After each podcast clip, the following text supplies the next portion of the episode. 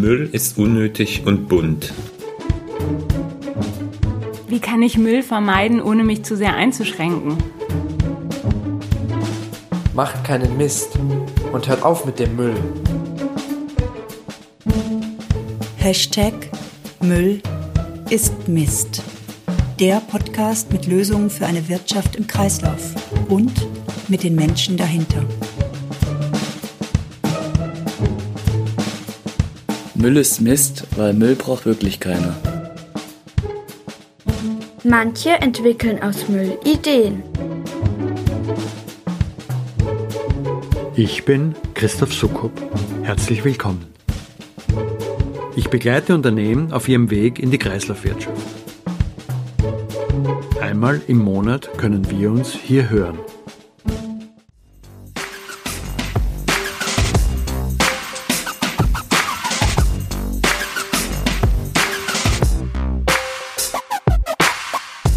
Vierzig, vierzig, fünfzig, fünfzig. Dem regelmäßigen Hörer dieses Podcasts wird diese Zahlenreihe möglicherweise bekannt vorkommen. Denn schon einmal ging es ums Bauen und die Bedeutung des Gebäudesektors für unsere wirtschaftlichen Aktivitäten. Kurz zur Erinnerung. Errichtung und Betrieb unserer gebauten Umwelt sind für etwa 40 Prozent der Treibhausgasemissionen und 40 Prozent des Energieverbrauchs verantwortlich. Außerdem gehen etwa 50 Prozent unseres weltweiten Materialbedarfs und 50 Prozent unseres Abfallaufkommens auf ihr Konto. Heute wird es wieder um Gebäude gehen, genauer ums Bauen der Gebäude und noch genauer ums Retten von Baumaterialien beim Bau. Das nachhaltigste Gebäude ist bekanntlich das, das gar nicht erst gebaut wird. Da wir Menschen aber nun mal aufs engste mit Gebäuden verbunden sind, wird es ganz ohne sie auch nicht gehen. Eine Lösung dafür ist die Um- und Weiternutzung von bestehenden, bereits gebauten Gebäuden, darin vorhandenen Materialien. Bei Lichte betrachtet sind unsere Städte nämlich wahre Rohstofflager. Jahrhundertelang haben Generationen von Menschen Kupfer, Blei, Zink, Zinn, Aluminium und viele andere wertvolle Metalle verbaut. Außerdem mineralische Baustoffe wie Steine, Sand und Lehm, in der modernen Variante meist Beton zudem nachwachsende wie Holz, Kork oder Linoleum und verschiedenste Pflanzenfasern. Wenn wir wirklich vorankommen wollen mit der Kreislaufführung im Bausektor, brauchen wir also Ideen, wie wir heute schon bestehende Gebäude und die in ihnen verbauten Materialien weiter nutzen können. Julius Schäufele, mein heutiger Gesprächsgast, hat sich mit seinen Mitgründern aufgemacht, genau hier Antworten zu liefern. Aus der Ursprungsidee, Baustoffe zu retten, sind heute zwei Plattformen geworden, über die Rückbau, Wiederaufbereitung und Weiterverwendung von Baustoffen statt Entsorgung möglich wird. Aktuell werden über die Plattform mehrere Projekte mit hoher Strahlkraft abgewickelt. Da ist zum Beispiel der Umbau des Karstadt-Gebäudes am Berliner Hermannsplatz oder die Mercedes-Benz Arena in Stuttgart. In beiden Fällen sollen Baustoffe, die dort abgebrochen werden, in anderen Projekten möglichst vor Ort wieder zum Einsatz kommen. Wie das klappen kann und was es braucht für eine Bauwende, das hören Sie jetzt in dieser Episode.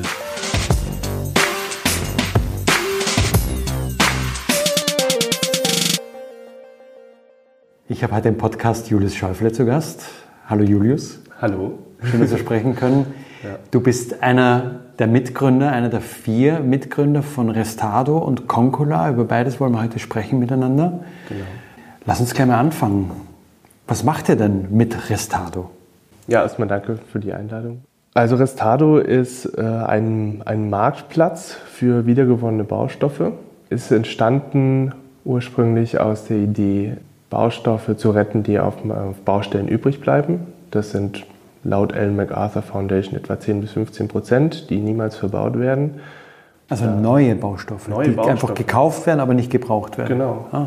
Die einfach aufgrund von Planänderungen Überbestellung dann übrig bleiben und schon ähm, auf der Baustelle entsorgt werden und eben nicht mal zurückgeschickt werden, sondern wirklich in den Container kommen. Das ist der einfachste Weg, niemand muss sich darum kümmern. Äh, der Container steht schon da.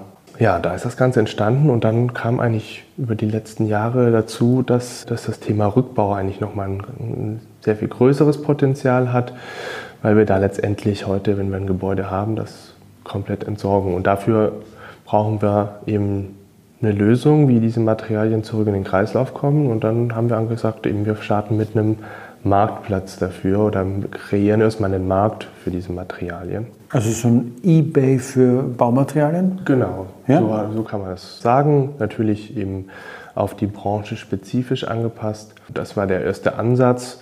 Ja, und der Marktplatz ist dann gewachsen über die letzten Jahre. Wann habt ihr denn angefangen?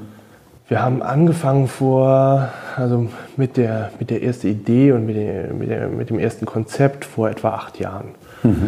Und wir haben das alles eben nebenberuflich gemacht, in unserer Freizeit und jetzt erst seit ja, ungefähr einem Jahr Vollzeit. Gehen wir vielleicht nochmal zurück. Für viele ist es ja wahrscheinlich gar nicht klar. Wenn ich heute ein Gebäude abbreche, wie läuft denn das? Ja, also dann habe ich erstmal einen, einen Abriss, das heißt, äh, dass eben nicht alles so sauber getrennt zurückgebaut wird, sondern ich, habe, ich zerstöre dieses Haus. Ich gucke mir eigentlich nicht an, dass ich die einzelnen, Werte darin erhalte. Die Abrissbirne, ne? Genau, die. Abrissbirne, das ist zwar Die heute, ich sag mal, die Abrissbirne wird nicht mehr so oft eingesetzt, aber es werden schon Wertstoffe entnommen, vor allem Metalle und sowas, was dann Richtung Recycling eben kommt. Aber das ist so eine große Menge auch an, an Produkten, die da drin sind. Die wird letztendlich getrennt grob in, in, in Fraktionen und dann ein ein Großteil wird deponiert, ein Teil wird recycelt im Sinne von Downcycling, dass wir es unter die Straßen dann kippen als Untergrund und eben nicht auf der gleichen Ebene wiederverwenden, sondern immer einen, ja, letztendlich einen, Eben in den Untergrund bringen. in den ne? Untergrund bringen. Ja, genau. Also plakativ gesagt muss man sagen, dass ein Haus in dem Moment, wo es gebaut ist, eigentlich schon wieder danach nur noch ein Kostenverursacher ist, ein Müllhaufen ist, der da irgendwo steht. Den ich ja auch entsorgen lassen muss, sprich, ich muss ja bezahlen dafür, ne? Als, als Ja, jemand, der das genau. Haus abbricht. Und das sind auch enorme Kosten, gerade in den letzten 50 Jahren, wo so viel auch Schadstoffe eingesetzt haben. Und das sind schon große Kosten. Einmal der Abriss und dann doch die Entsorgung. Und wenn ich das umgehen kann, dann kann ich da auch Geld sparen. Würdest du so weit gehen zu sagen, ich könnte eine Demontage eines Hauses, wenn ich sie gut plane, dahin bringen, dass sie mir auch Geld bringt? Ich würde sagen, gerade, dass sie eher Einsparungen bringt. Also weniger teuer ist. Genau. Man, man kann quasi sagen, ich habe die Abrisskosten und die äh, Entsorgungskosten als den Block, wie wir heute rechnen. Und dann als Alternative ein Material, das rückgebaut wird, das aufbereitet wird und dann wieder einen Marktwert erzielt. Damit komme ich bei einigen Materialien vielleicht auch auf Null raus, sodass ich quasi gar keine Entsorgungskosten habe. Aber in, in vielen werde ich einfach nur eine Vergünstigung schaffen zu den bisherigen Kosten. Das heißt, ich habe vielleicht dann nachher Rückbaukosten von 60 Prozent oder 70 Prozent nur von dem, was ich eigentlich für einen Abriss und Entsorgung sonst zahlen würde. Und dann macht es eben, kann man daraus eine Rechnung machen. Dann Ja. macht es Sinn. Das einzige Problem daran ist aktuell, dass diese Prozesse erst entstehen müssen und einmal der Markt, deswegen Restado. Und womit wir uns gerade beschäftigen, ist eben diese Prozesse zu machen, diese Kalkulation zu machen, dass wir wirklich dann dem Bauherrn auch diese Vergünstigung rückgeben können. Nicht nur, damit ihr eine, eine Kalkulation aufmachen könnt, um ihn zu überzeugen, sondern wirklich auch ihn zu vergüten dann an der Stelle. Ja, zumindest ihm Kosten einzusparen.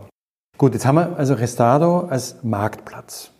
Du sagst ja selbst, so ein Abbruch ist heute eigentlich eher eine Demolierung, wo ja üblicherweise kaum Wertstoffe überbleiben, weil sie vor allem an den Sorten rein ist. Also alles, was hochwertig ist, wird heute schon ausgebaut, aber vieles andere nicht. Ja, aber auch so grob schlechtig. Ne? Auch Und- und ausgebaut. wird grob schlechtig ausgebaut? viel, ja.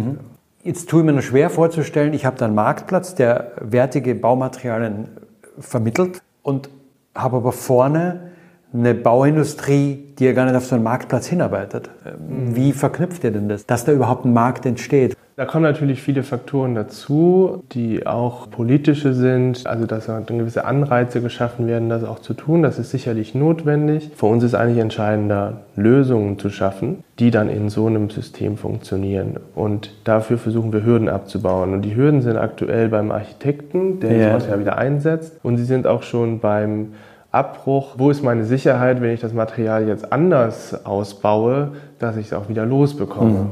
Ja. Und diese Sicherheit, wie versucht ihr die herzustellen? Da arbeiten wir dran mit dem Projekt Concula.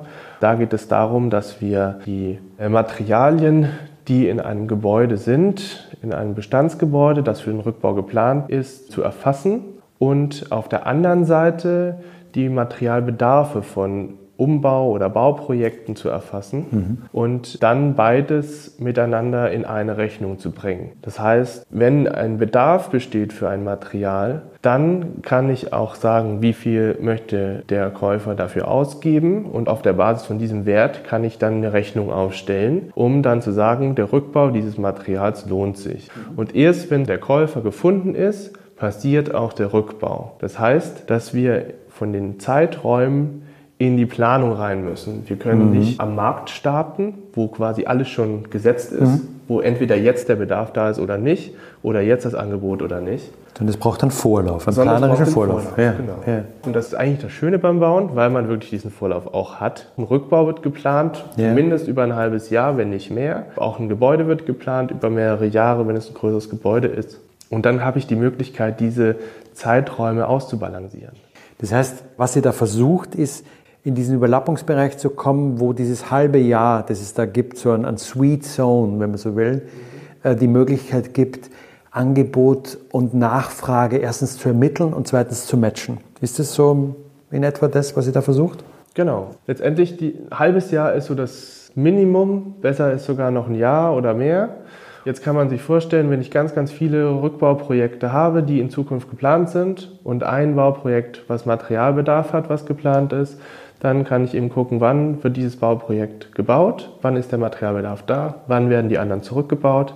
Und dann können, kann quasi vorher schon das Material aus diesen Rückbauprojekten reserviert werden ja. mhm. und dann ausgebaut werden speziell für dieses Projekt. Und dann haben wir auch keine großen Lagerzeiten dazwischen. Dann haben wir, müssen wir die Aufbereitungszeit dazwischen äh, einplanen. Aber im Prinzip können wir dann auch recht kosteneffizient eben vorgehen, indem das dann eben direkt wieder eingebaut werden kann. Mhm. Ein Aspekt an dieser Lösung ist dieses, dieses zeitliche Matching. Mhm. Verstehe ich. Also einerseits der Planungsvorlauf und andererseits das zeitliche Matching. Beides muss zusammenkommen. In Berlin wird ja relativ viel gebaut, wo wir jetzt sitzen. Funktioniert das auch ein Stück weit ortsunabhängig? Also kann das eine Gebäude in Stuttgart stehen und das andere dann in Berlin gebaut werden? Oder ist da irgendwo ein limitierender Faktor drin? Mm, ja, da ist ein limitierender Faktor drin, vor allem aufgrund des Transportwegs und das hat eigentlich vor allem ökologische Gründe. Mhm. Wenn ich ein Material, das ich wieder einsetze, habe, dann spare ich für dieses Material ein neues Material ein.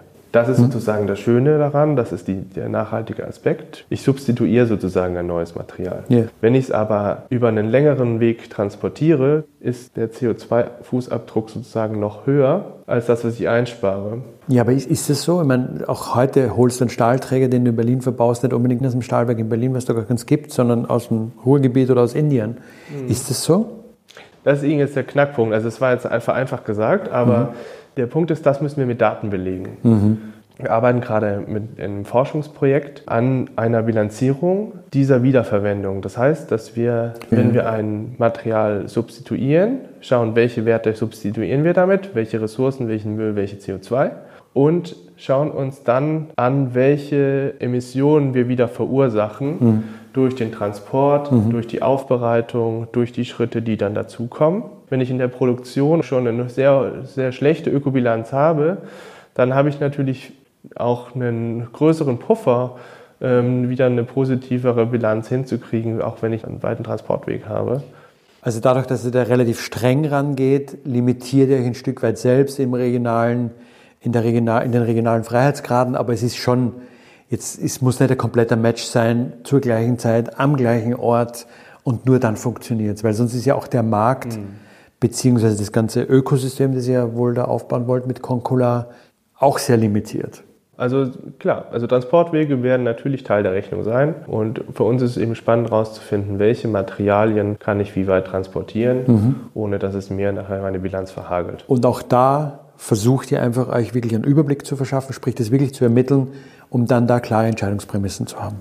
Ja, mhm. also die Ökobilanzierung ist ja eigentlich das, worüber wir heute sprechen, wenn wir über Nachhaltigkeit sprechen, weil wir nicht mehr sagen, okay, Beispiel Bio ist immer besser, oder einfachen äh, Mechanismen folgen, sondern wir wollen jetzt die Daten genau wissen. Wir wollen wissen, ist die Biogurke mit Plastik denn besser als die, die konventionelle ohne? Wir wissen es nicht. Und dann kommt sie noch von daher und daher und mhm. wir müssen diese wir müssen all diese Daten kennen. Und das gleiche gilt für die Bauprodukte. Und nur wenn wir alle Daten kennen und eine Kalkulation machen, dann können wir wirklich sagen, was ist nachhaltiger und was nicht. Also beim Bauen gehört natürlich noch dazu, dass wir uns überlegen, wo wird das Material und wie wird das Material später eingesetzt. Mhm. Also welchen Faktor hat es auch auf das Gebäude später? Mhm.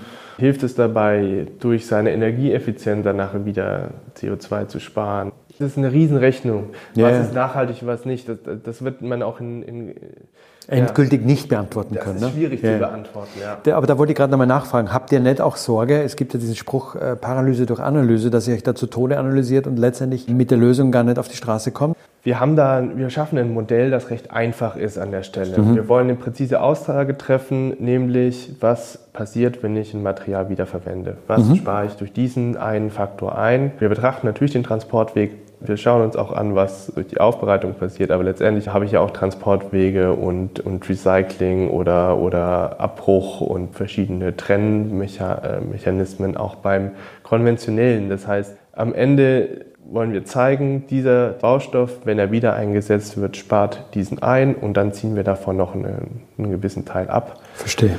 Aber was ja auch dazu kommt, das eine ist CO2, das andere sind Ressourcen und Müll die ja auf jeden Fall eingespart werden, wenn ich ein Material wiederverwende. Ja, Wichtig ist erstmal eine einfache Kalkulation zu schaffen. Mhm.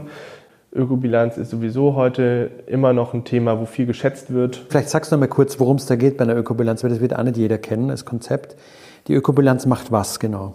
Also Ökobilanz bedeutet letztendlich die Bilanz, welche Ressourcen wurden für dieses Material verwendet, welche Emissionen sind ausgestoßen worden für die Produktion, für den Einbau, für den Transport und so weiter ähm, und was für ein Müll kommt am Ende raus.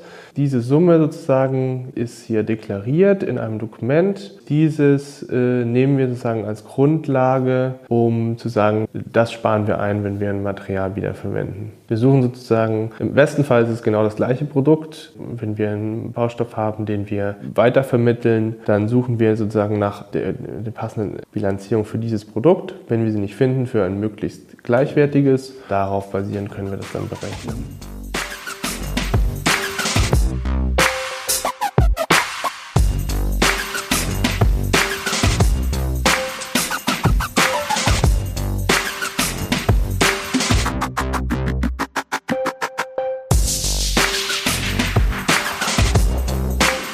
Haben wir ja mit Restado angefangen, sind schon ein bisschen an Concola vorbeigekommen. Ich versuche nochmal zusammenzufassen, was wir haben. Also Restado ist ein Marktplatz, mhm. wo ihr sagt, der Markt ist eigentlich noch nicht hundertprozentig da, aber wir schaffen den Marktplatz schon mal, damit da wiedergewonnene Baustoffe gehandelt werden können. Ja? Mhm. Mit Concola, das ist jetzt eher noch ähm, bisher nur angedeutet, äh, seid ihr ja dran, ein ganzes Ökosystem zu schaffen. Was braucht es in so einem Ökosystem, damit dann letztendlich auch ein lebendiger Marktplatz entsteht? Was baut ihr da rein?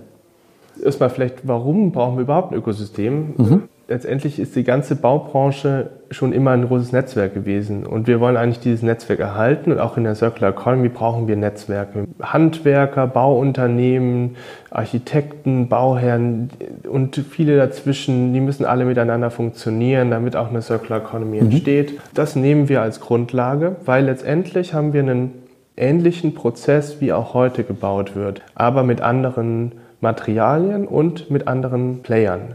Man kann quasi sagen, das äh, Rückbauunternehmen ist der Hersteller hm. von einem Material, mhm.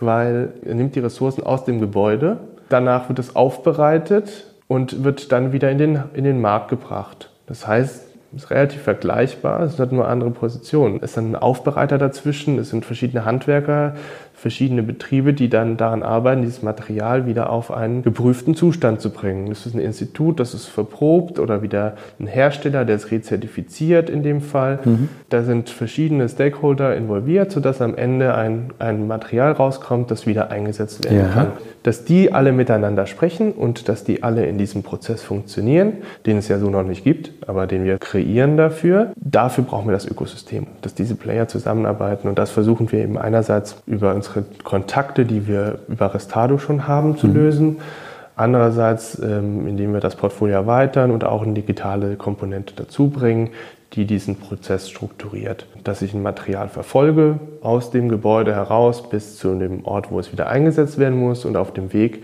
können dann sozusagen sich diese Dienstleister andocken und mhm. ihre Aufgabe in diesem Prozess erfüllen. Also es schafft einerseits eine Transparenz über, wen gibt es da als Akteur und wer kann da auch mitspielen in so einem Prozess, genau. den du gerade beschrieben hast. Und schafft andererseits aber konkrete Transparenz über das konkrete Material, das jetzt von einem Bauprojekt, Abbruchprojekt zum Neubauprojekt wandert. Versteht ihr das so in etwa? Ja. Richtig? Also es ist mehr die B2B-Lösung, wenn man genau. so will. Jetzt waren wir schon bei den Architekten, bei den Planern, bei den, bei den Akteuren, die an so größeren Bauprojekten beteiligt sind. Wie ist denn die Resonanz dort oder wie ist denn die Offenheit sich mit so einem Ökosystem, auf so ein Ökosystem einzulassen? Wir haben jetzt vor allem mit großen Architekturbüros gesprochen. Das sind meistens auch die, die sich innovativ und nachhaltig an der vordersten Front bewegen. Mhm. Weil da geht es darum, Prestigeobjekte zu schaffen und auch Innovation zu zeigen auf allen Ebenen. Mhm. Die haben auch Circular Economy eben schon gehört, die haben Circular Construction schon gehört, solche Begriffe. Es fehlt eigentlich noch so ein bisschen die Lösung. Wie funktioniert es? Da haben wir vom Feedback zurückbekommen, dass es einen großen Wunsch gibt, das zu tun und noch die Frage wie. Und da ist unsere Lösung bisher einmal auf gute Resonanz gestoßen, denn sie gibt einerseits eben eine, eine wirtschaftliche Sicherheit und auf der anderen Seite einen Prozess vor, der gehbar ist. Und die Architekten sind oft auch die, die mit dem Rückbau auch zu tun haben. Also eigentlich ist ja das Architekturbüro ein Player, der sich eher für, die, für das Bauen berufen fühlt. Und durch das das aber an der Stelle, wo gebaut wird, immer davor eigentlich Steht ein Bestand, was, ja? hm. oder man mit dem Bestand eben arbeitet und nicht immer alles abreißt, was ja gut ist, ist da die Verbindung zum Rückbau eigentlich schon da. Und das ist eigentlich auch ein schöner Case, wo das heute schon ganz gut funktioniert. Wir brauchen für solche Projekte eigentlich gar nicht ja, ganz viele Projekte in der gleichen Region, sondern wenn wir ein Gebäude haben, was rückgebaut wird und an der gleichen Stelle wird wieder das aufgebaut, oder umgebaut, dann habe ich Material da und kann es an der Stelle Fall. wieder verwenden. Mhm. Du hast ein Stichwort erwähnt, auf das würde ich gerne nochmal eingehen. Und zwar hast du gesagt, Prestigeprojekte.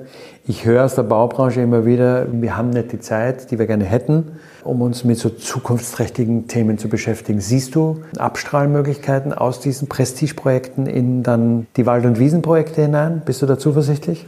Hm, ich glaube eher, dass die Prestigeprojekte ja, die machen das schon vor, ähm, helfen da eine Sicherheit zu geben, dass es möglich ist. Aber sie, ich glaube, was wichtiger ist, dass sie die Gesetzgebung vielleicht eher befördern, dann was mhm. zu machen. Dass es ein Beispiel gibt, für das es dann später auch noch eine Regelung gibt. Und dann werden die Kleinen sozusagen eher gezwungen, das zu machen. Aber dass es einfach sein muss. Ja, mhm.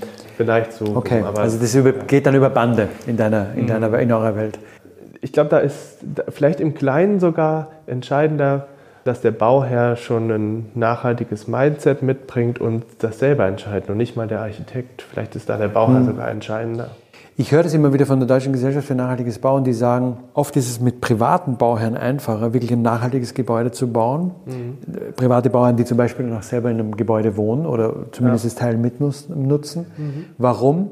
Weil man denen sehr schnell klar machen kann, der heutige Durchschnittsraum hat, komme aus Stuttgart, da gibt es das berühmte Neckartor, ich glaube, das kennen wir republikweit, hat schlimmere Schadstoffwerte als das viel zitierte Neckartor, weil einfach überall Gifte in den Baustoffen äh, mit verbacken sind. Und das ist vielen so nicht klar, aber wenn es ihnen klar wird, ist da plötzlich eine Riesenmotivation da zu sagen, das will ich nicht. Ja, genau. Also wenn man drin wohnt, dann sind diese Themen viel wichtiger für einen persönlich, als wenn man nur irgendwie ein Investor ist oder ein großes Unternehmen, was eigentlich nur ein Gebäude baut, um es dann wieder zu verkaufen. Und insofern ist da natürlich die Schwelle dann schon ein bisschen niedriger, mhm. auch so ein Material wieder zu verwenden.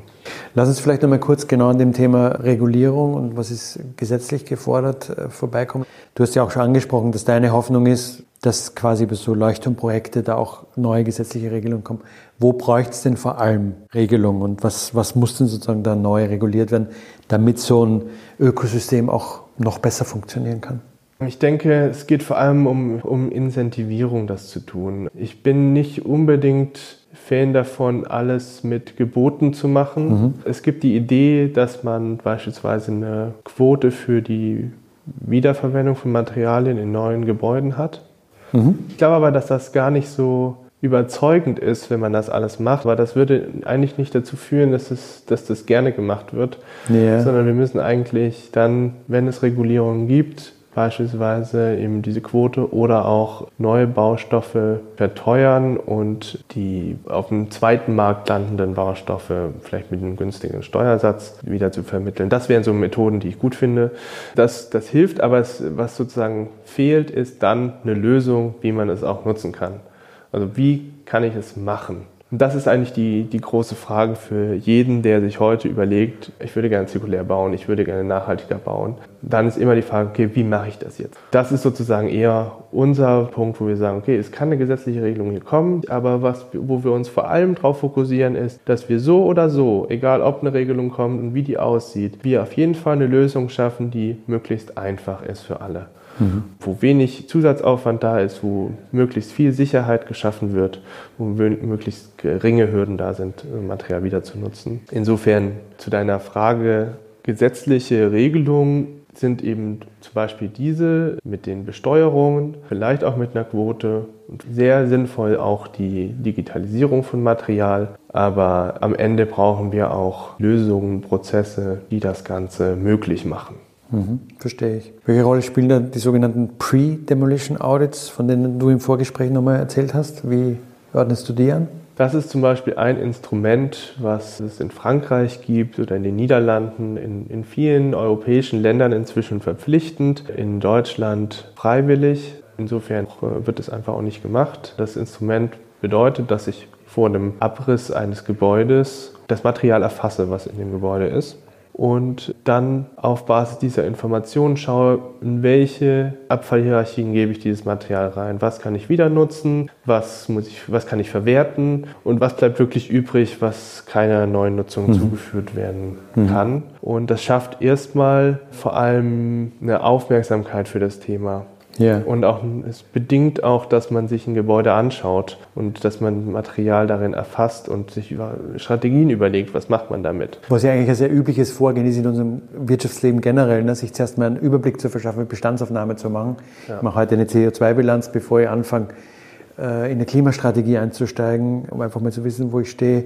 So etwas ähnliches wäre das ja. Einfach mal zu wissen, wo stehe ich mit dem Abbruchgebäude, bevor die Abrissbirne kommt, die alles äh, kaputt schlägt. Ja, also was halt dann dadurch auch einfach gezeigt wird, ist, was passiert denn dann wirklich mit dem Material? Mhm.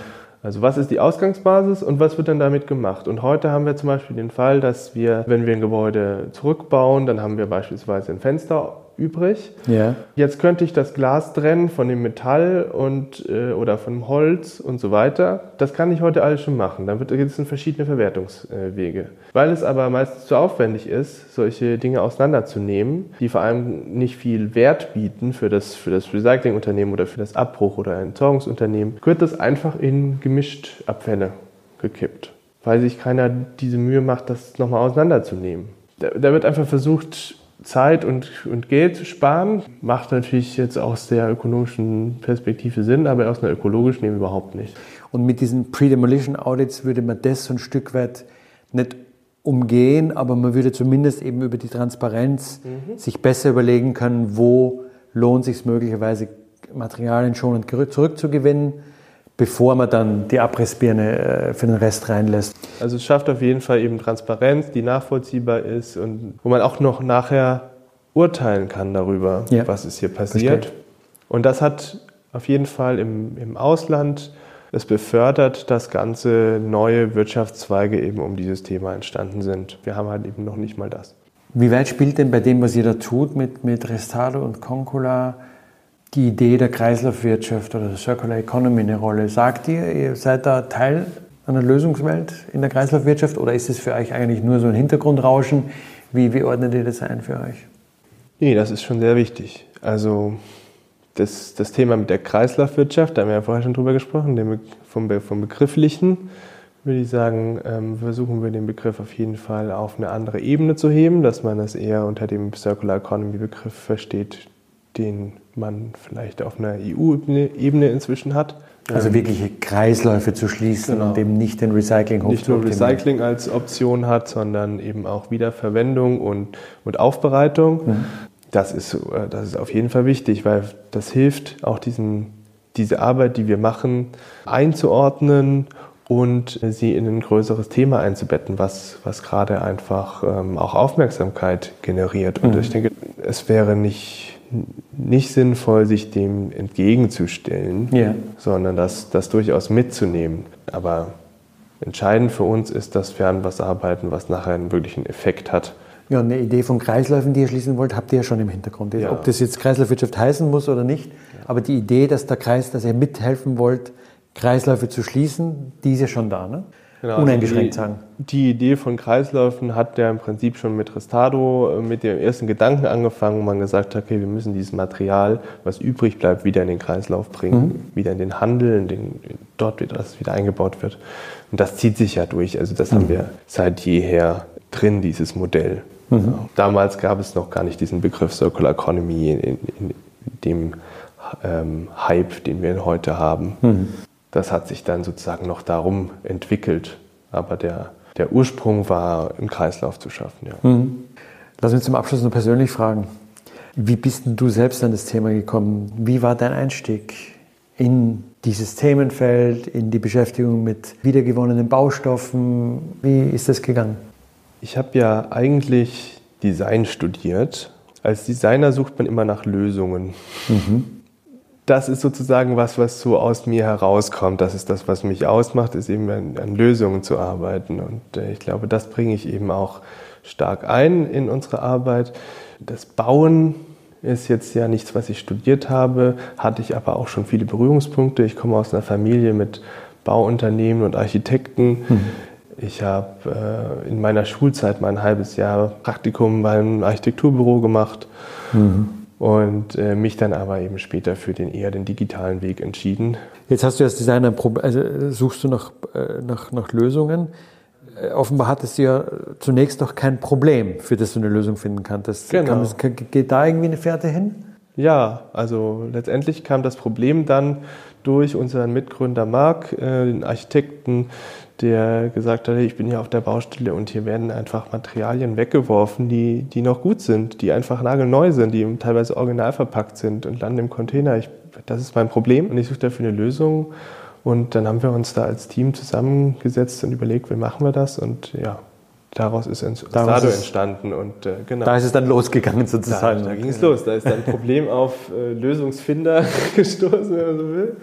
Und dann, ähm, ja, da haben wir da natürlich als Team dann ähm, überlegt, wie wir das machen. Und ähm, ja, ich denke, das entsteht ja auch immer aus den Kompetenzen, die man halt um so ein, in so einem Team hat oder aus den Leuten heraus, die sich um so ein Problem oder eine Idee sammeln, wie man es dann löst. Und das war halt bei uns zur Hälfte digital vertreten, das mhm. Team. Und dementsprechend ging es auch in die Richtung erstmal los, dass wir einen, einen Marktplatz dafür bauen. Und für mich hat das Thema Circular Economy und eigentlich kam das so ein bisschen aus dem Begriff Circular Design, mit dem ich über meine Designwelt äh, in Kontakt gekommen bin. Dann habe ich gedacht, okay, das ist eigentlich super, weil jetzt habe ich nämlich endlich mal was, wo das, was ich mit Restato mache und das, was ich mit meinem Design mache, zusammenpasst. So bin ich eigentlich eher über, die, über das Konzept Circular Economy dann wieder, wieder zurückgekommen. Das sitzen wir heute. Sehr spannendes Gespräch, äh, Julius. Herzlichen Dank für den ausführlichen Einblick da in eure Welt, die ihr da aufbaut. Da ist ja das Ende der Straße sicher noch nicht erreicht, sondern da wollt ihr, glaube ich, nur einige Kilometer bauen und auch einige Kilometer fahren auf dieser Straße, so höre ich raus. Aber die ersten Schritte sind getan. Ja. Herzlichen Dank für das Gespräch. Julius. Danke dir, Christoph. Das war's für heute. Nächsten Monat gibt es eine neue Folge. Sie finden sie auf www.müllistmist.org. Müll mit UE. Und auf allen bekannten, gut sortierten Podcast-Plattformen. Am besten gleich abonnieren. Wenn Sie mögen, was Sie hören, erzählen Sie es gerne weiter. Und am besten hinterlassen Sie auch eine positive Bewertung. Denn das stellt sicher, dass auch andere Menschen diesen Podcast gut finden können. Sie können mir Ihre Anregungen, Rückmeldungen oder Themenvorschläge per E-Mail schicken. Die Adresse dafür geht.doch@müllistmist.org. Müll mit UE. So oder so. Ich freue mich auf Sie. Bis zum nächsten Mal.